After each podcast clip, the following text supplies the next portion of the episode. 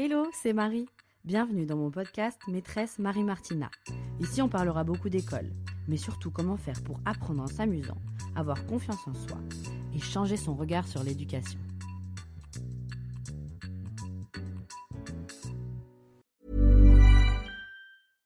I'm Sandra, and I'm just the professional your small business was looking for. But you didn't hire me because you didn't use LinkedIn jobs. LinkedIn has professionals you can't find anywhere else, including those who aren't actively looking for a new job but might be open to the perfect role, like me.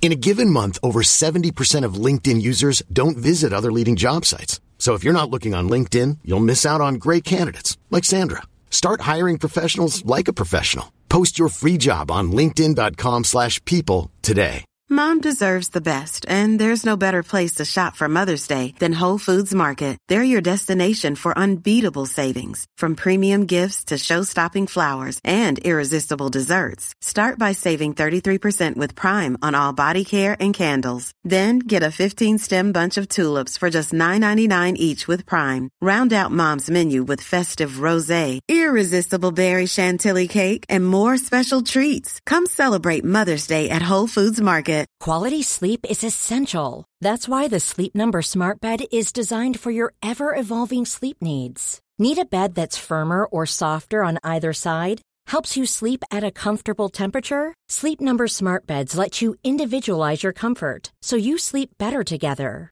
JD Power ranks Sleep Number number 1 in customer satisfaction with mattresses purchased in-store. And now, save 50% on the Sleep Number limited edition Smart Bed for a limited time. For JD Power 2023 award information, visit jdpower.com/awards. Only at a Sleep Number store or sleepnumber.com.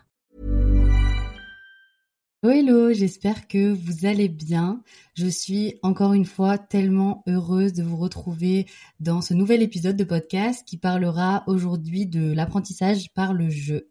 Euh, c'est un sujet qui me tient extrêmement à cœur, déjà parce que ça a été le sujet de mon mémoire de master, et puis parce que euh, finalement j'utilise beaucoup le jeu en classe. Alors attention, petit disclaimer, j'ai envie de jeter la pierre sur absolument personne. Mais je sais que les méthodes que j'utilise dans ma classe, où on est euh, entre 6 à 12 élèves, on ne peut bien évidemment pas faire la même chose dans une classe à 30 élèves. Euh, les conditions sont absolument pas les mêmes. Donc encore une fois, je parle pour euh, mon expérience, mon vécu et ma classe. J'espère pouvoir vous donner des conseils, mais euh, je ne blâme en tout cas absolument personne. Alors aujourd'hui dans cet épisode qui se tiendra en trois parties, on parlera d'abord de l'apprentissage par le jeu en maternelle, donc je vous donnerai à peu près mes, mes expériences, que, ce que j'ai vécu, qu'est-ce que c'est le jeu, que c'est aussi d'apprendre par le jeu dans une langue étrangère parce que je ne sais pas si vous êtes au courant, mais j'enseigne dans une école bilingue internationale et en fait j'ai très peu de francophones. Euh, cette année j'en ai que un. Donc c'est-à-dire qu'il y a deux parents euh, français qui parlent français à la maison, etc. Sinon c'est extrêmement rare. Du coup c'est vrai que je ne suis pas une maîtresse euh, normale entre grandes guillemets. Je suis plutôt une prof de FLE, français langue étrangère, et du coup c'est vrai qu'il y, a quelques points qui diffèrent un petit peu. Donc j'aimerais bien parler de ça. Et puis, euh, en deuxième partie, j'aimerais aborder le sujet de l'apprentissage par le jeu en lien avec le programme scolaire. Donc, comment faire pour euh, intégrer euh, le jeu au programme, euh, les défis potentiels qu'on pourrait rencontrer, et puis quelques petits conseils pour les parents et, enseignants ou futurs enseignants de français langue étrangère ou juste de maternelle ou d'élémentaire. Je parlerai pas non plus énormément de l'élémentaire parce que en fait, je j'ai jamais été habituée à, enseigner en élémentaire. Même lors de mes stages, en fait, j'ai toujours été euh, avec des grandes sections ou des CP principalement, ou alors des maternelles.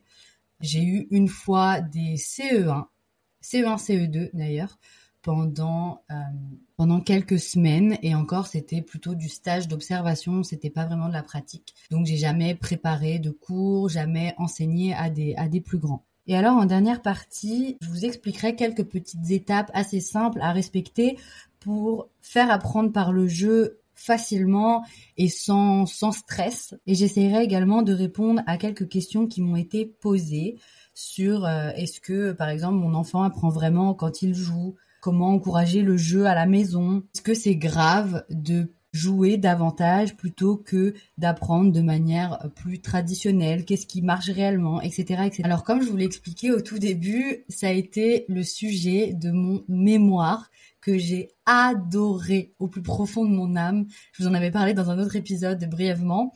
Euh, on était censé faire 70 pages maximum et j'en ai fait presque 200. J'ai été euh, freinée et rattrapée par la réalité euh, par ma directrice de mémoire, mais je pense que j'aurais pu largement en faire 500. J'ai beaucoup de choses à dire, c'est un sujet voilà qui me qui me tient vraiment à cœur. Donc je vais essayer d'être la plus brève possible et de vous expliquer encore une fois le plus simplement possible. Le but étant de pouvoir partager avec un maximum de personnes, pas que du personnel enseignant, pas que euh, des personnes en lien avec l'éducation, mais aussi des parents et n'importe qui qui serait intéressé par ce thème finalement. Tout d'abord, je vais vous donner quelques petites définitions de ce qu'est le jeu. Alors d'après le CNRTL, le jeu serait une activité divertissante, soumise ou non à des règles, pratiquée par les enfants de manière désintéressée et par les adultes à des fins parfois lucratives. Alors il y a le petit Robert, lui, qui dit que le jeu, ça peut être une activité physique ou mentale, dont le but essentiel est le plaisir qu'elle procure. Alors, ce qu'il y a de bien avec le jeu, c'est qu'en fait, c'est une activité sans contrainte, qui n'a pas forcément de conséquences sur la vie réelle. Par exemple, quand on perd, c'est pas grave, on va pas mourir, on va pas aller à l'hôpital. Euh, voilà, il n'y a pas de conséquences graves. Par contre, il y a beaucoup d'aspects positifs. On, y reviendra un petit peu plus tard. Mais en fait, le, jeu en classe ça, peut vraiment être considéré comme un, comme un travail productif. En fait, ce qu'il y a de très très intéressant avec le jeu, je l'ai lu dans le livre Jeu et réalité aux, éditions Folio, qui explique qu'en fait le jeu, ça, ça contribue au développement affectif, euh, au développement euh, sensorimoteur, au développement cognitif, au développement moral, intellectuel et social de l'enfant. Et que ça peut en fait permettre de participer au, développement de, plus hautes encore manifestations de la culture. Et en fait, tout ça mélangé, ça nous apprend énormément de choses sur la vie, sur la collectivité, sur le vivre ensemble, sur nous-mêmes. On peut apprendre aussi beaucoup de choses sur nous en jouant et c'est ça qui est, qui est vraiment magique. Moi, ce que j'adore dans le jeu, la partie qui m'intéresse le plus, enfin, une des parties qui m'intéresse le plus, c'est la socialisation.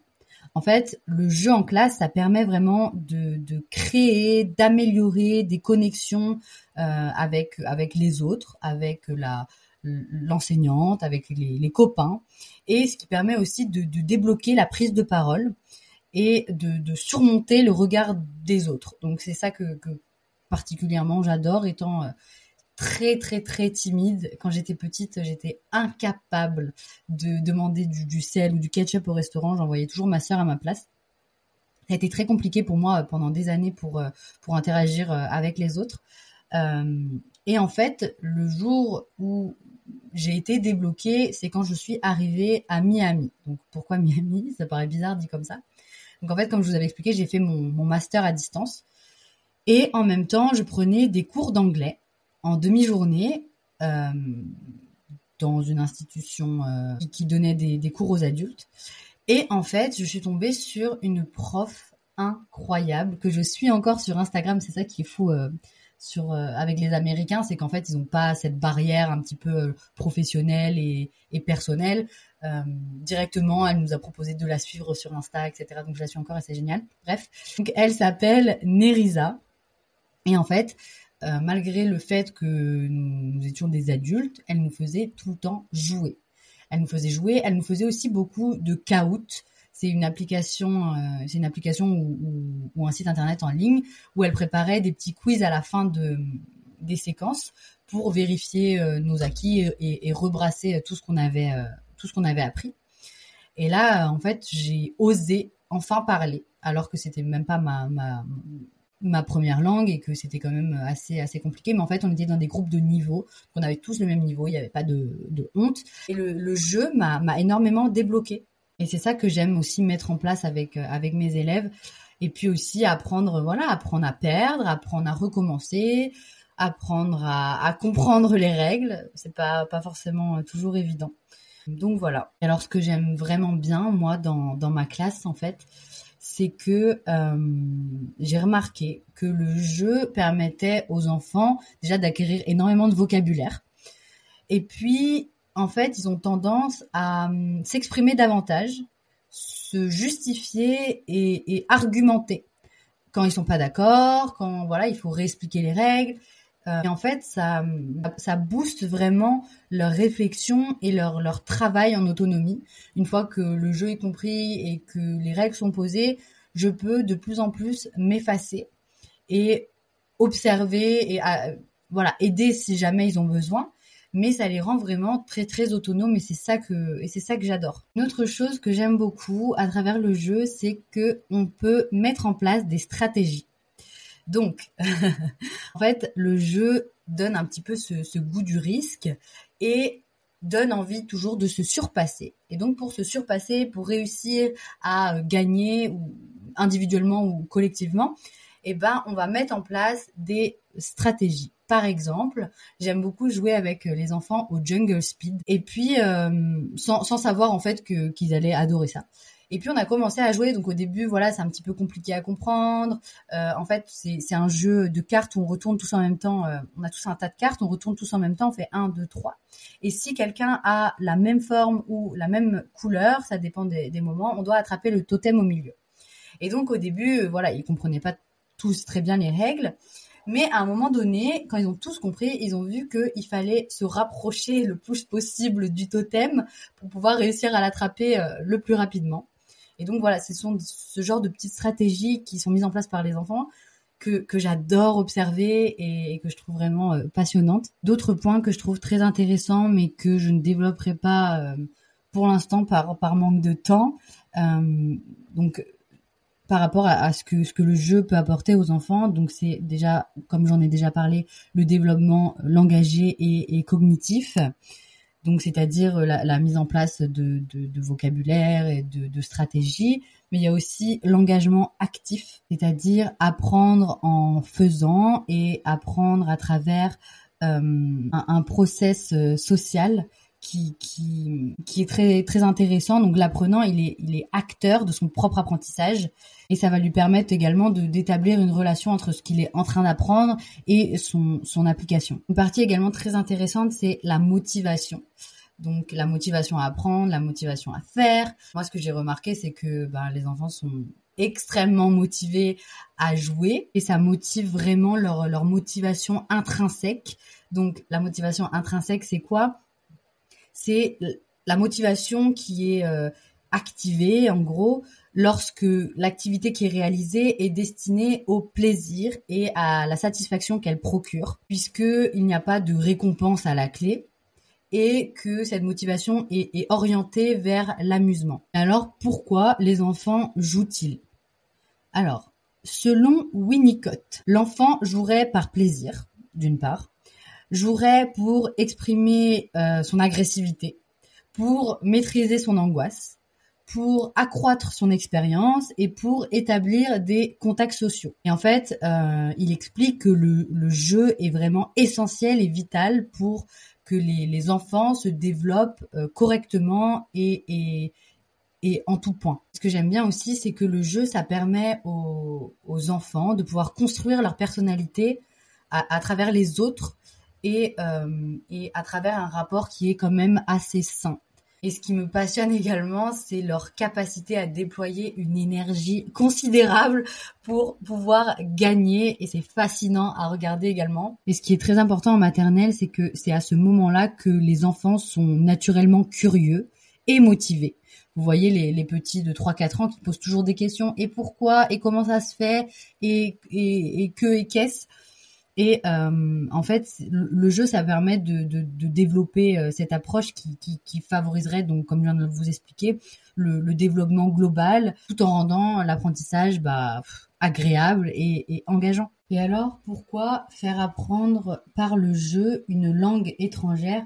Bah, il y a vraiment plein de, de, de bénéfices. En fait, euh, il faut savoir que les enfants, les jeunes enfants, enfin l'acquisition précoce d'une langue, permet aux enfants d'acquérir une, certaine sensibilité linguistique depuis, depuis tout petit.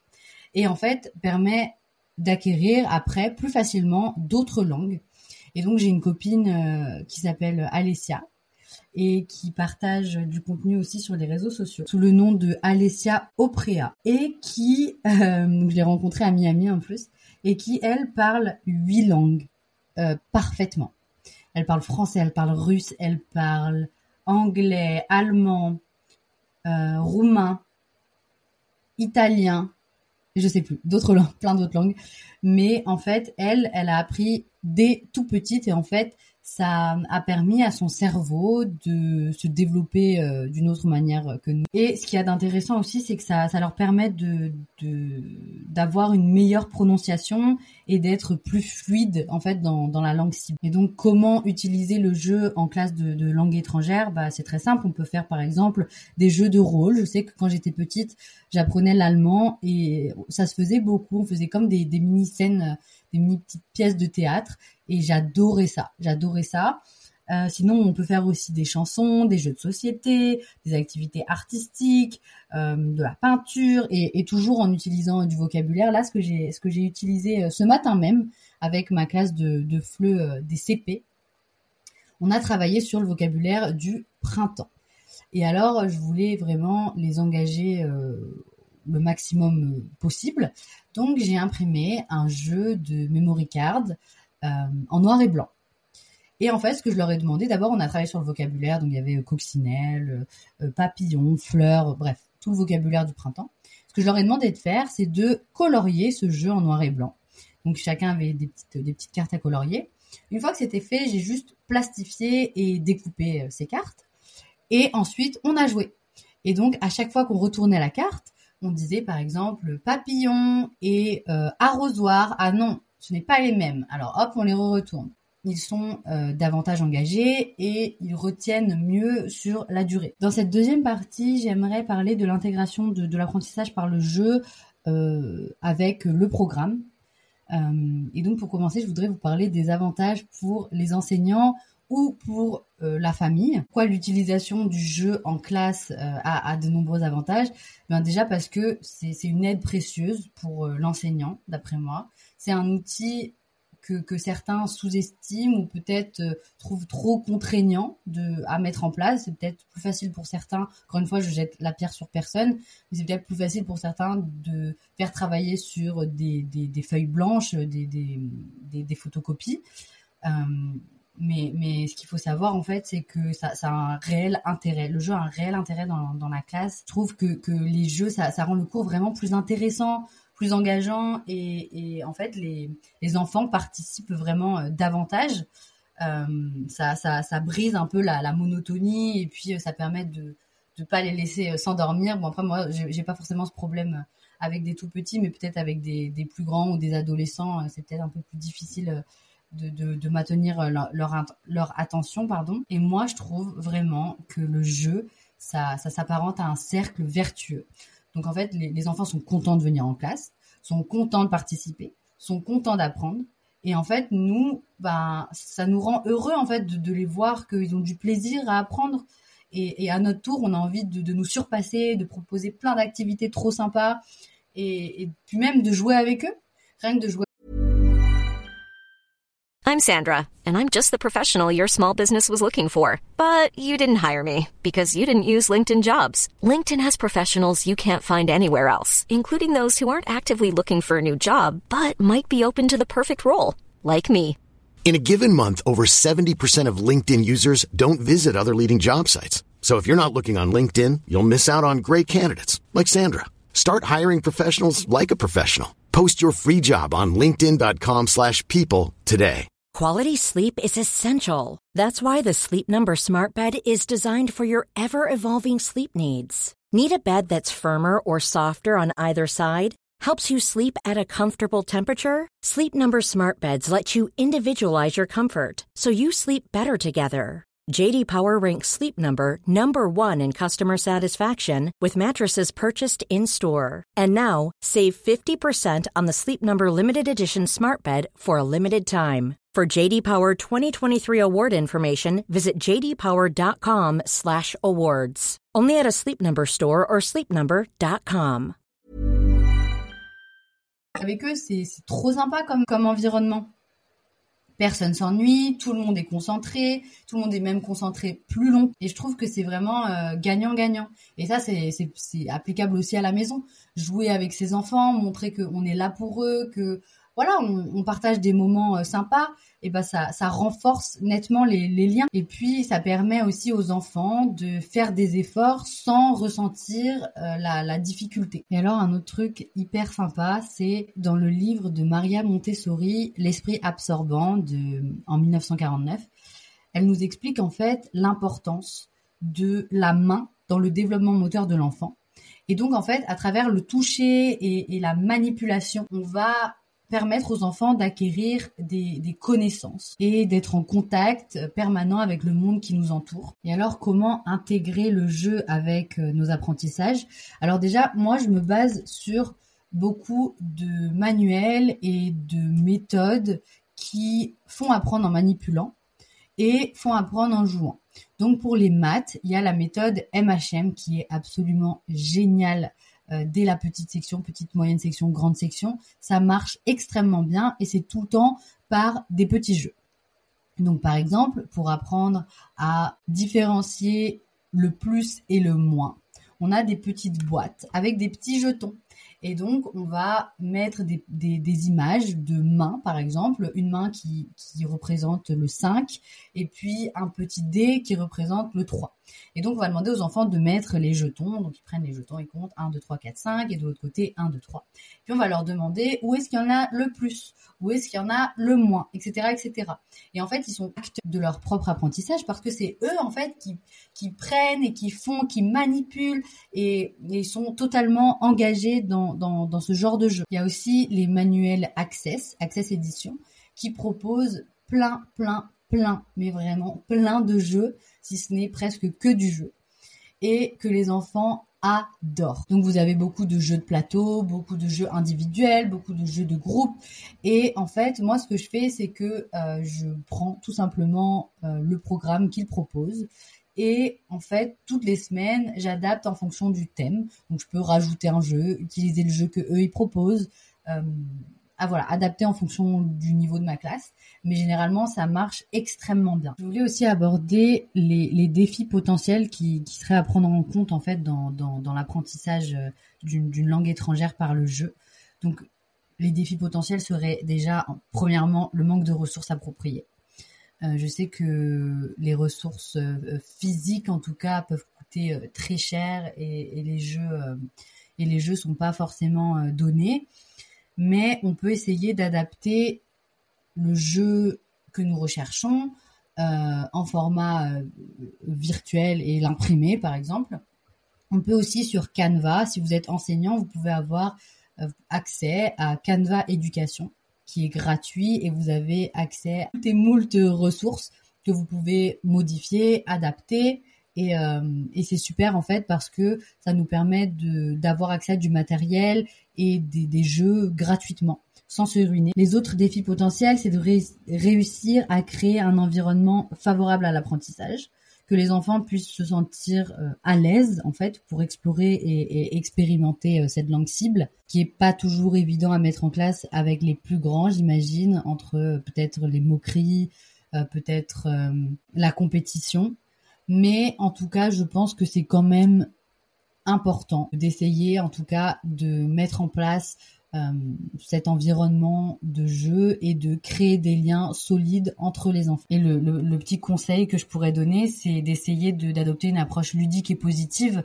Euh, voilà, le, le- jeu, ça doit rester un plaisir euh, qui, qui, qui engage et, et qui est authentique. Le but, c'est pas de, de décourager euh, les, élèves, bien au contraire, ce serait plutôt de les encourager. Voilà, adopter une, une- une posture peut-être euh, encourageante je sais pas si ça se dit vraiment, mais voilà, de, stimuler euh, l'intérêt des, enfants et peut-être de faire des jeux adaptés à leur niveau, adaptés à leur âge, euh, adaptés à leur capacité. Si c'est trop difficile, ils vont se décourager facilement. Et puis si c'est pas assez difficile, ils vont aussi se décourager facilement parce que ça ne va pas justement les, motiver. Et donc là encore, j'ai un exemple euh, tout frais. J'avais acheté l'année dernière, au début de l'année, des petits puzzles de 4 à 6 pièces, euh, très très très faciles, en me disant euh, ben, que c'était adapté à leur niveau. C'était à partir de 3 ans. Et puis je me suis rendu compte que oui, les petites sections sont plus ou moins intéressées, mais pas non plus tant que ça. Et puis je discutais avec un élève la semaine dernière qui me disait en fait qu'il adorait il adorait les puzzles et que chez lui, il en faisait tout le temps des puzzles de 100 ou 500 pièces. Et là, vraiment, je me suis dit, mais comment ça, 100 pièces, c'est pas possible? À 4 ans, on fait pas des puzzles de 100 pièces. À 4 ans, on fait des puzzles de 6 pièces. Eh ben non. En fait, je me suis complètement remise en question.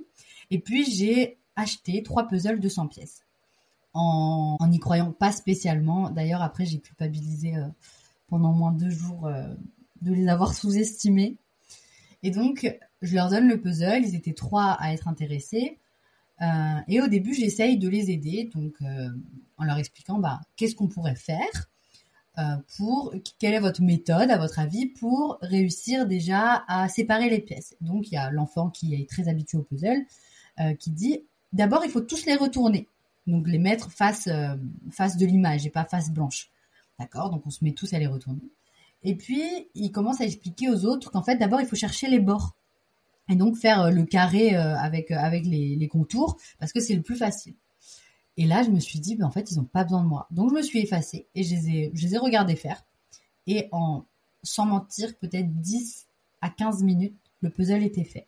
Le puzzle était fait, ils ont réussi entre eux à, à faire ce puzzle. Et ils étaient du coup tous très intéressés. Les autres de la classe sont venus regarder et, et, en fait, ça a engagé tout le monde.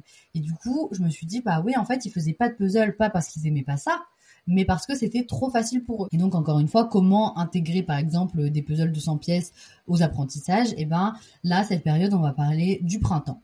Et du coup, un des puzzles que j'ai commandé euh, est sur le thème du printemps.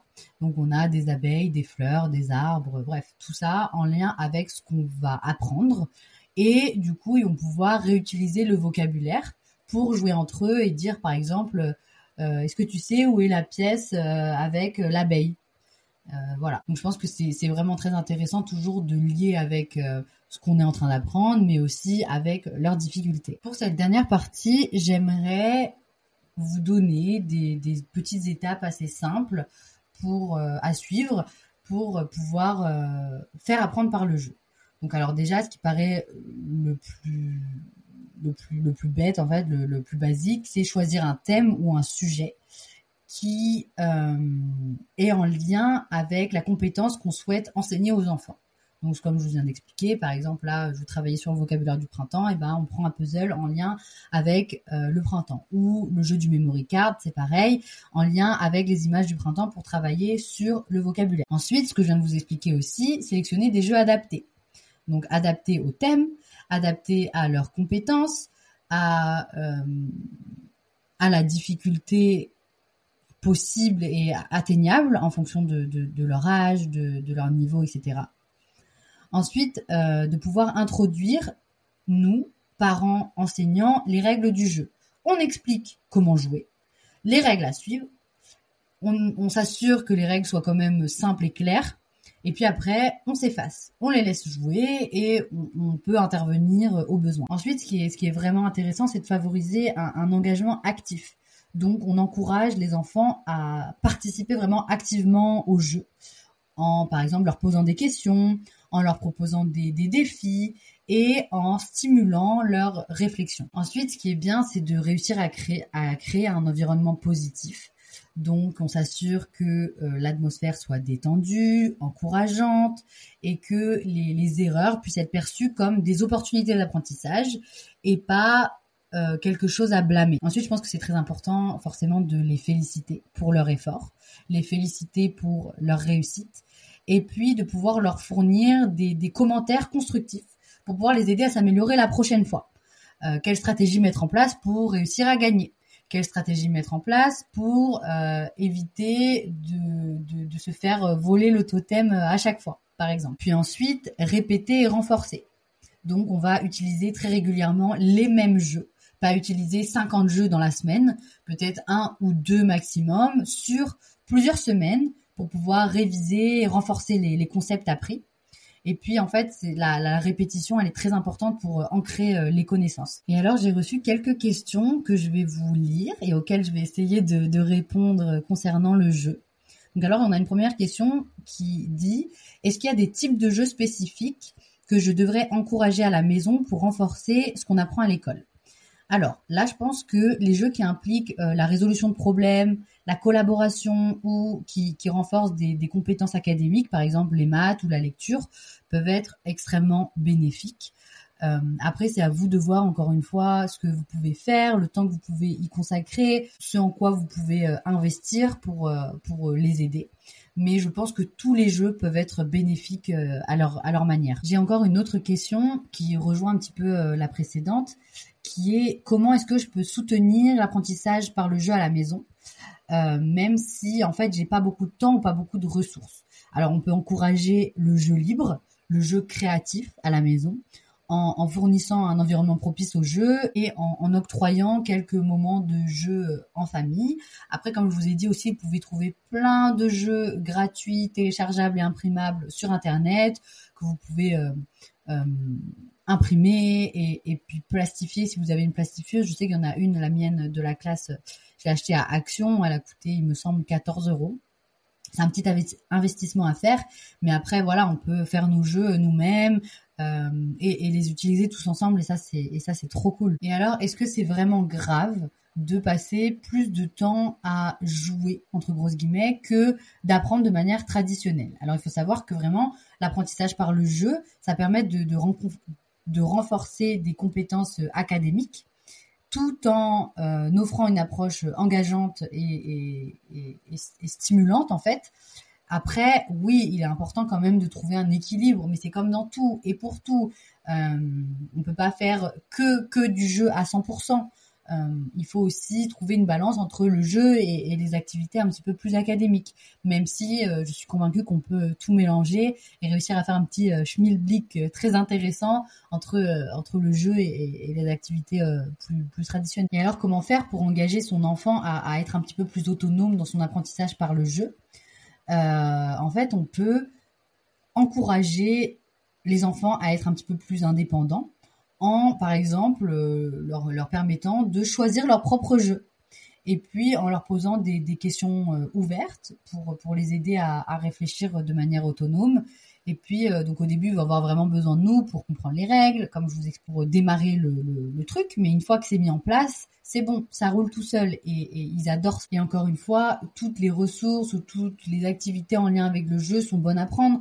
Donc vous pouvez faire des jeux de société, des activités artistiques, des jeux de rôle, des jeux de construction avec les Lego par exemple, les activités en plein air. Ce sont des, excellentes façons d'apprendre euh, par le jeu à l'école ou, à la maison. Et alors, euh, euh pour terminer et conclure, ce que j'aime beaucoup, c'est qu'en fait, le jeu suscite des, émotions vraiment importantes et permet de lier l'apprentissage avec l'affect.